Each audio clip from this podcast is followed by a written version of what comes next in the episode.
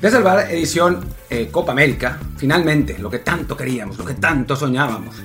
Volvió la Copa América a CONCACAF y a México, salvo que haya una catástrofe, México estará en la siguiente Copa América y si no sería una tal catástrofe que la CONCACAF cambiaría sus criterios y metería a México a la, a la Copa América en cuestión. Eh, pero bueno, se anunció hoy una, una estrategia, eh, ¿cómo? Partnership, ¿cómo se dice? Una sociedad entre... Sociedad, entre, entre, y CONCACAF, perdón, es que... acabemos de presentar y ya luego la Sí, ok, ya, ya, está bien. Soy Martín del Palacio, aquí está Luis Herrera. Luego por eso dice que tenemos una entrada de tres minutos, pues es que se pasa un minuto describiendo el episodio antes de que lo hagamos. ¡Me hice bola!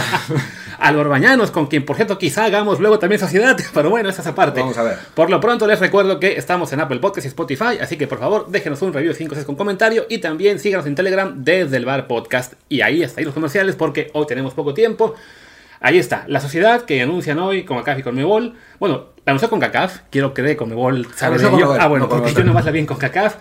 Es que la Copa América de 2024 vuelve a ser en formato de 16 equipos, los 10 de Conmebol, 6 de CONCACAF. Los 6 de CONCACAF van a ser, eh, eh, se van a seleccionar a través de la Nations League. El pequeño detalle es que va a ser a través de la Nations League 2023-2024, o sea, no la que se está jugando ahora, y de paso se nos revela que va a ser anual ese puto torneo, luego hablamos de eso. Y por último también se indica que habrá una Copa Oro con CACAF que incluirá a sus ocho equipos y además a cuatro de Conmebol y que habrá un torneo. Pero esa Copa Oro es femenil. Sí, la femenil, la femenil, ajá.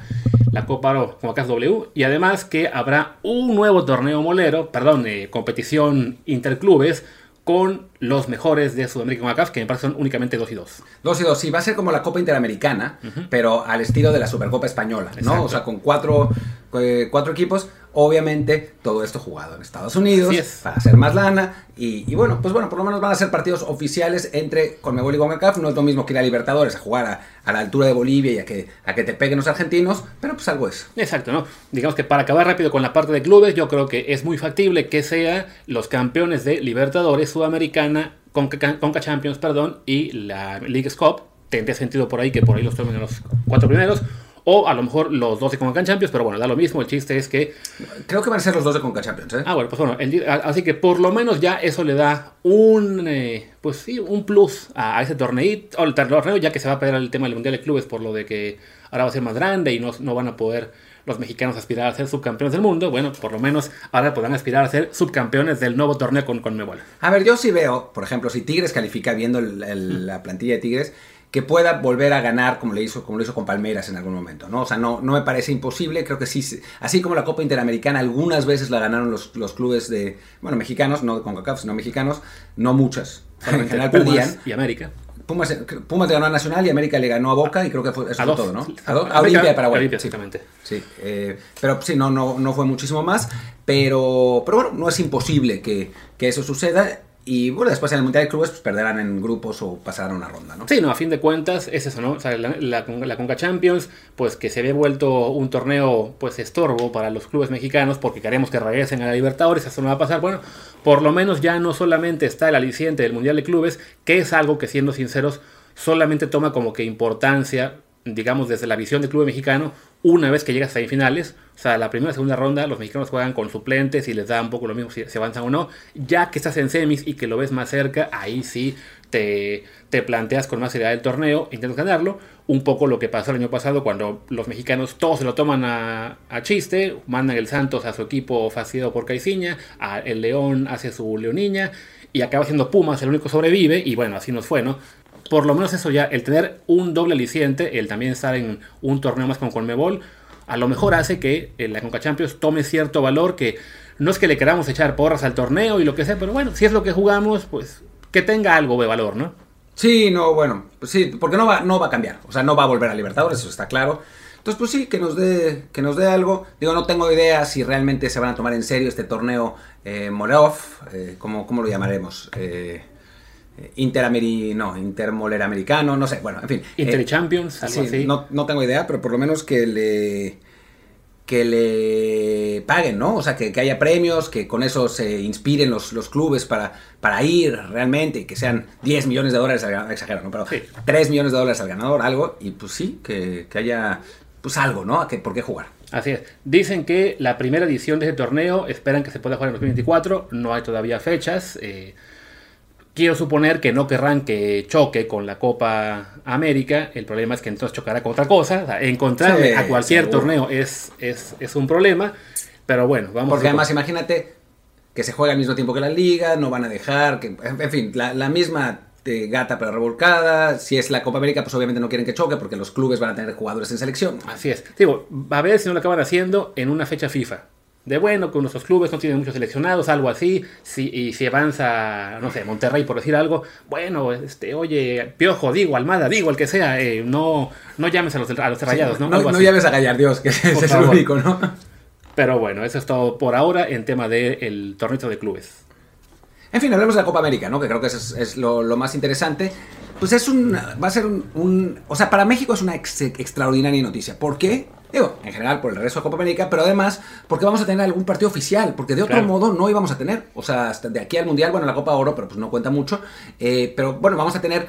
Vamos a jugar contra Brasil, tal vez contra Argentina, contra Uruguay. O sea, hay tres rivales de buen nivel. Después están, eh, pues, Chile, Paraguay, Ecuador, Colombia, que es un buen equipo. O sea, creo que, que por lo menos va a haber algunos sinodales que va a encontrar México antes de su mundial, porque si no, no había manera. Con todas esas Nations League, sin eliminatorias y sin posibilidad de jugar eh, amistosos europeos en, los, en los, eh, las fechas FIFA sobrantes, porque ellos tienen su propia Nations League, se ponía muy complicada la situación. Sí, la verdad es que es eso, ¿no? El, el tener ese fogueo contra rivales de Conmebol ayuda bastante. Recordemos que en la última que se jugó, que fue la de 2016, nos tocó en fase de grupos Uruguay, nos tocó ya después en octavos eh, Chile.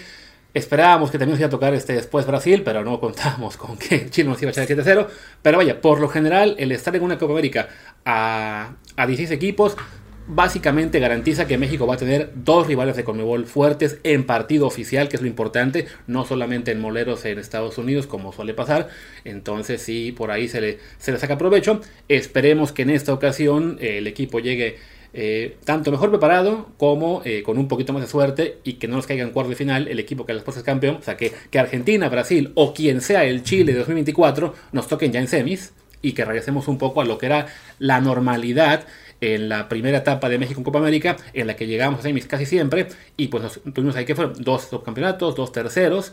Eso sí, hay que matizar, eso ya no es la normalidad de México. O sea, si México en la siguiente Copa América quedara tercero, es un gran logro, por más que ya se haya hecho antes. Sí, creo que en este momento, hablando absolutamente claro, México tendría que luchar por el cuarto lugar y quizá el quinto, ¿no? O sea, eh, a nivel, yo creo que a nivel plantel están claramente por encima de nosotros Brasil, Argentina y Uruguay. Sí. Ligeramente por encima de nosotros Colombia, lo que pasa es que en conjunto no, no han jugado bien. Y estamos al parejo de Ecuador. O sea, creo que es eso. Los demás sí probablemente estén por abajo. Sí, no, es, un momento en el que Chile no anda muy bien, se le acabó la generación.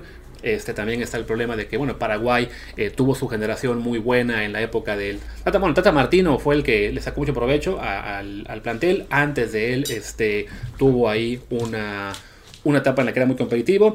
Y pues Perú es el equipo que fue también muy muy parejito con Gareca, pero ya no está él, así que no, hay tan- no, no, no es en este momento un rival tan fuerte, aunque bueno, no se le puede descartar, ya ha llegado ahí a un par de finales también de Copa América, ¿no? Así que sí, en consecuencia, pues parecería que somos entre el cuarto y el quinto mejor equipo ahora. En aquellos tiempos donde quedábamos en tercer lugar, Uruguay pasaba por una, por una suerte de crisis. eh, Colombia también, eran momentos donde no calificaba ninguno de los dos. Ahora sí es distinto, ¿no? O sea, si uno analiza el plantel de Colombia, por ejemplo, sí están por encima de nosotros. Ya no sé ni quién es el técnico ahora de, De Colombia. Colombia. Que claro, como, como no fueron al Mundial, eh, no- sí, se hicieron ahí también para variar. No, y ya jugaron contra nosotros, además qué vergüenza. Y, y con, con su nuevo técnico, la primera vez que nos ganaron 3-2 en ese partido que parecía que era el reencuentro de Martino, que íbamos ganando 2-0 y después nos dieron la vuelta. A Néstor Lorenzo, el argentino. Argentino. Sí, es verdad. Él estaba en. Nacional de Medellín. Así es. Y bueno, eh, a fin de cuentas creo que es, esa, es bueno para el fútbol mexicano ¿no? tener esos sinodales, también tener ese reto de ir recuperando nivel. Creo que, eh, pues sí, para muchos eh, es todavía, digamos, eh, no, no se acepta que nuestro fútbol ya no está al nivel, digamos, comparativamente con Sudamérica, del- como estuvo en, en, de los 90, a principios de los 2000. O sea, hay gente que cree que no calificar a los octavos de finales del Mundial fue un fracaso porque pertenecemos a los octavos o incluso aspirar a cuartos de final. Y no, fue simplemente un, o sea, sí fue un fracaso, pero fue también un reflejo del paso atrás que hemos dado como fútbol, ¿no? De que en la mayoría de grupos de la Copa del Mundo habríamos sido también terceros, no solamente en el que nos tocó. Y ahora. Y eso que nos tocó uno fácil. Además, ¿no? Sí, o sea, que con, o sea, Polonia que fue el peor equipo de octavos de final, quizá, seguramente. Junto Australia. Con, junto con Australia. Australia, lejos. Pero en Australia compitió al final, por lo menos. Sí, bueno, metió un gol, un gol ahí. Colombia, eh, perdón, Polonia compitió al principio, ¿no? ¿Te acuerdas que ese primer Sí. tiempo estaban diciendo, wow, le está costando a Francia? Y ya después cayó el primer gol y ahí se, Se fueron para abajo, O sea, sí, creo que, o sea, en cuanto a, a la resistencia opuesta, el peor creo que fue Estados Unidos. También. Y después, pues sí, entre Polonia y Australia, ¿no? Sí, sí, yo decía Polonia sobre todo porque fue el que tuvo el marcador más claro en contra en cuanto a, ¿cómo se dicen? O sea, el marcador o sea, de que llegó al 90 ya con el 3-0, ¿no? O sea, no, no fue competición final. Estados Unidos tuvo su momento de preocupar a Países Bajos, Que así duró fuera dos por minutos, minutos. Eh, Australia, pues, obligó al Dibu a hacer las atacadas al final, o sea, por ahí, ¿no? El chiste es que ya nos decíamos un poquito, México sí, ahora mismo está en un nivel inferior al que estaba en los 90 y principios de siglo, eh, y bueno, la aspiración es a tener una, digamos, pues un renacimiento estilo 93, ¿no? Llegar a la Copa América con esperanzas más bajas y que la selección nos sorprenda, aunque no tengo, la verdad, pues, digo, mucho optimismo que eso vaya a pasar. Bueno, ha pasado, ¿no? Recordemos 2002, por ejemplo, que la selección llevaba pésimo. Eh, había, era, había pasado el- la época del, del Ojitos, había llegado el Vasco Aguirre, había tenido una Copa de Oro jodida en la que eh, el Vasco Aguirre le pegó un panameño. O sea, eh, la, la situación estaba, estaba muy complicada. Llegan a la Copa eh, América, entre muchas dudas, le ganan a Brasil con un gol de Jared.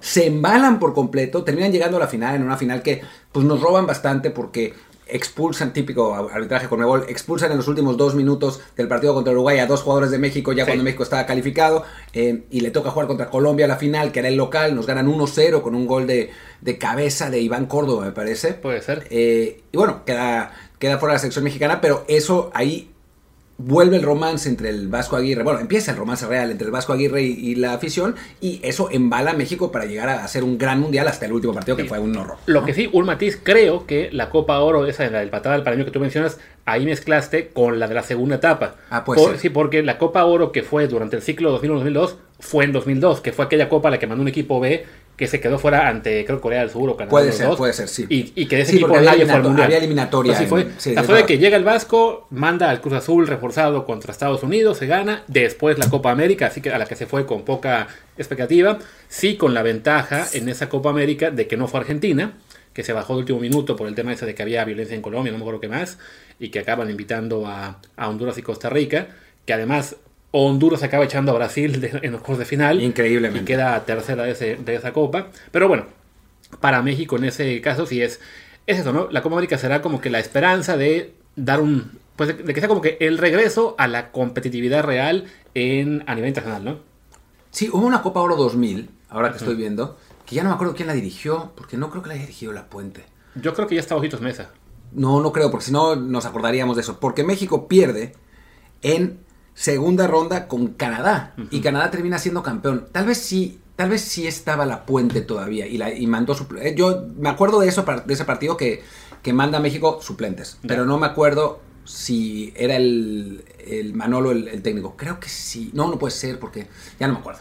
Es, yo creo que sí eran Ojitos, aunque es, ¿no? O sea, es, eh, es- ya, ya, ya pasó mucho tiempo. Yo creo que hay gente que nos está escuchando que no había nacido cuando eso Seguro, pasó. seguro. Pero bueno, esto viene a cuento, lo de, de que nos suman en Copa Oro, en cuanto a que pues México no se puede dar el lujo de tomar eh, con demasiada calma los 100 torneos de CONCACAF, por lo que les decía de la Nations League, que este, es la que va a decidir los lugares para Copa América, ¿no?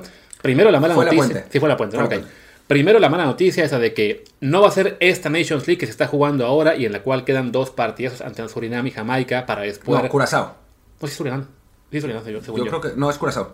Bueno, lo, acabo, ok. lo acabo de ver. Ok, vamos a decir que es Curazao.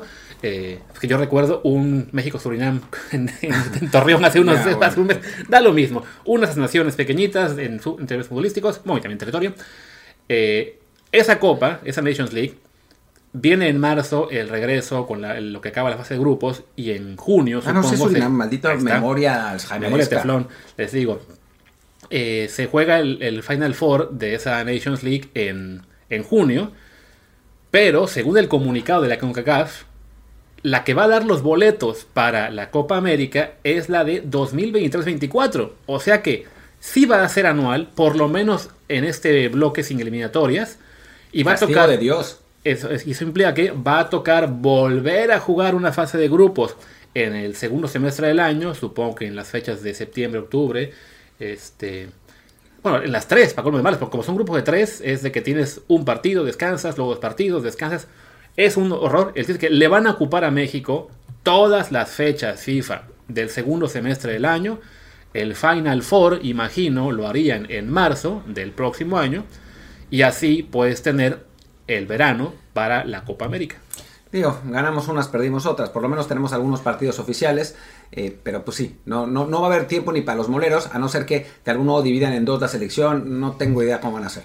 Yo creo que, por ejemplo, esa noticia que hubo de que, que, es en septiembre, ¿no? De que Estados Unidos y México van a jugar contra Alemania, pues básicamente, vamos a decir, en el primer partido juega Estados Unidos-Alemania y en ese mismo día México está jugando su primer partido en Nations League contra Dominicana. Tres días después, Estados Unidos juega contra Antillas, lo que ustedes quieran, y México contra Alemania. O sea, les va a tocar de que eh, se va a programar de tal modo que ambos tengan un descanso en la fecha FIFA de, de septiembre y así pueden enfrentar a Alemania. Después les va a tocar a los dos jugar, ya sea en octubre o noviembre, pura Nations League. Y tendrán un huequito que quiero, quiero pensar que Zoom y la Federación y US Soccer pues serán inteligentes y encuentran la forma de que, ok, ya conseguimos Alemania para septiembre, pues a ver si para noviembre... Aunque Jugamos entre nosotros, también, contra eso, Estados Unidos. Eso me estoy temiendo, puede también pasar. Es algo así, o sea, tiene su lado muy bueno el hecho de que se regrese a Copa América, pero sí, nos, nos deja entrever que al menos de aquí a 2024, a lo que es el bloque de, de Copa América en verano, la CONCACAF ya tiene amarradas prácticamente todas las fechas posibles. Sí, no, absolutamente. Pero bueno, vamos a ver qué onda. Por otro lado, yo quiero hacer un rant. Que no sé si ya lo hablamos. ¿Hablamos del partido Estados Unidos-Serbia el, el episodio pasado? Mm, creo que lo, mencionamos de pasadita, pero no, no hicimos una referencia a la estupendísima actuación de, de Brandon Vázquez y Alejandro Sendejas. Sí, yo quiero decir que estamos hartos de... de que los periodistas mexicanos vistan todo como si Estados Unidos fuera mejor. Imagínense, imagínense que México hubiera perdido contra Serbia C jugando con puros jugadores de la Liga MX. Dirían que es un partido molero, que es una cosa horrible. Imagínense si eh, hubiera una pelea entre el papá de, la mamá de Chucky Lozano contra el entrenador de, México. Eh, imagínense si hubieran corrido también al director de selecciones nacionales unos días después. No, ya no, señores, juzguemos con la misma vara. No mames, es que es ridículo. Estaban diciendo, oh, qué, eh, qué bonito Estados Unidos, que debutó a tantos jugadores. No importa que hayan perdido contra Serbia D. O sea, es absurdo. Claro, o sea, porque eso sí, no fue en, la previa del partido de Estados Unidos-Serbia, todo el mundo pensando que, ay, nos van a ganar los mexicoamericanos, ellos sí tienen planeación, es una maravilla lo que es Estados Unidos y que es, a ver, Estados Unidos está haciendo lo que hacía México por años, que era tener un partido molero en enero, que era el típico México contra Bosnia D o Senegal C o unos... Lo tuvimos fácil como por seis años seguidos ese partido en enero.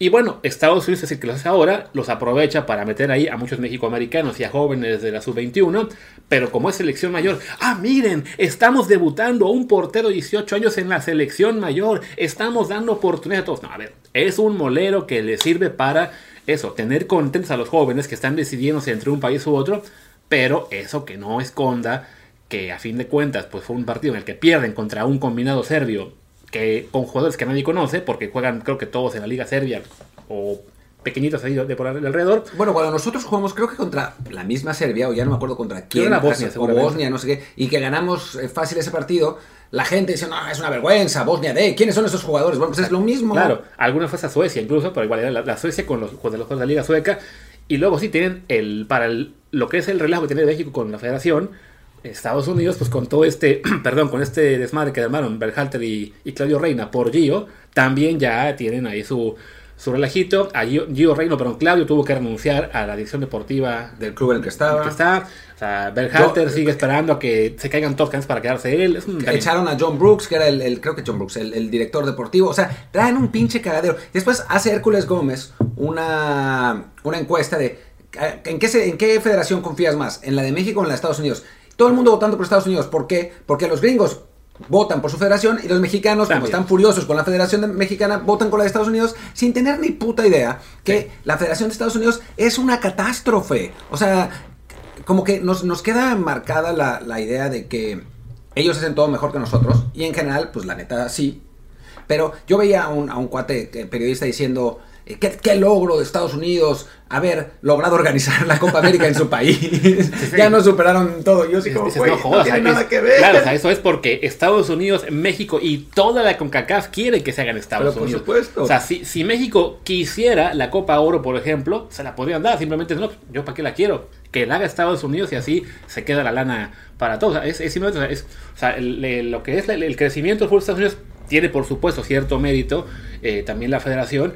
Pero, pues como también en la Federación Mexicana ha tenido su mérito en algunos detalles, ¿no? Como fue por, en su momento el tema de, no sé, la, la Copa, las Copas Juveniles, que se ganaron ahí un par de mundiales y, y ¿cómo se llama? Este, que se creció relativamente en términos juveniles, ¿no? Pero sí, también es un, esa federación es una federación que tiene muchísimos problemas internos y que simplemente pues se ve beneficiado su fútbol por condiciones de mercado mucho mejores que las del mercado mexicano, un mercado interno muy débil que permite vender bastante, también empresarios fuertes que están comprando equipos en Europa, agencias en Europa, y sí, han ido creciendo, pero hay que decirlo, ¿no? El, el piso no es parejo para ambos. No, y lo que hay que hacer es no inventar, ¿no? O sea, creo que esa es la clave. Ah, Juzguemos lo que ellos hacen bien. eh, no ah, salgamos ahora con que Alex Sendejas es la nueva avenida de Leo Messi como anda Hércules Gómez. O sea, cuando le digo que le regalo a, le regalo a Alex Sendejas, cree que es por estar ardido. Y No, no, no. Sinceramente, quédense con Alex Sendejas. O sea, yo veo así el Herrera meter, meter un golazo ayer, un, un, eh, extremo, más jo- tres años más joven. 15 centímetros más alto, más eh, con 10, más. 10, 10. No, 15. 10 o 11, ¿no? No, uno- 1.67, mi- no, 13. Sí, 1.67 mide Sendejas, 1.80 mide eh, Uci- Ociel. O sea, hoy, mañana quién sabe. Quién sabe, ya ven que crece. Eh, o sea, yo toda la vida, Ociel, que se queden con Sendejas, que se queden. Brandon Vázquez me gustaría más porque no tenemos muchos delanteros, pero que se queden a. Déjenos a Jonathan Gómez, ese sí. Ese sí. Y los otros, que, que se vayan. Sí, que además, Sendejas, cada vez que jugó con México, perdimos 3-0.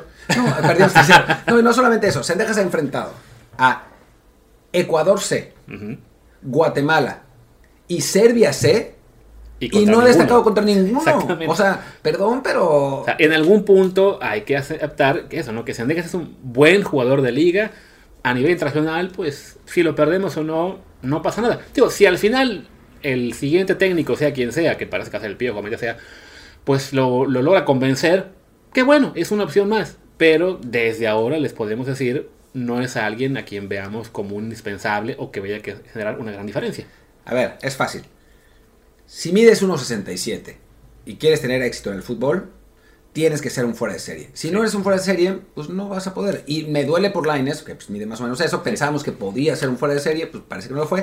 Messi sí mide eso y pues sí lo es, pero pues es lo que es, ¿no? Exactamente. O sea, no tienes que ser Messi, pues ha- hay fueras de serie y hay dioses del Ya, fútbol, obvio. pero sí, lo de Sendejas es, le, le alcanza para jugar muy bien en Liga MX, para ser figura en el Necaxa, para llegar a América y también lucir, pero no, sí, o sea, eso, no, no, no nos volamos locos ahora que lo vemos ya en Estados Unidos. Y pues creo que no nos queda mucho más que decir, No nos queda porque si seguimos va a ser con el Piojo y Almada, y ya eso el lunes que nos digan quién quedó y da lo mismo. Estamos hartos de... Así es. Pues bueno, yo soy Luis Herrera, mi Twitter es arroba luisrha. Yo soy Martín del Palacio, mi Twitter es arroba martín de ELP, el del podcast es desde el bar POD y el Telegram es del- desde el bar podcast, ya no hicimos el comercial antes, lo hacemos ahora para que entren, discutan, ya lo dividimos en temas y todo, después de que Luis me estuvo jeringando durante eh, tres meses con eso y bueno, por eso y nos piden que hagamos un foro de política y no queremos. no queremos, no, que aquí, que, que Chairos contra es para otra cosa. En fin, chao, chao. Chao.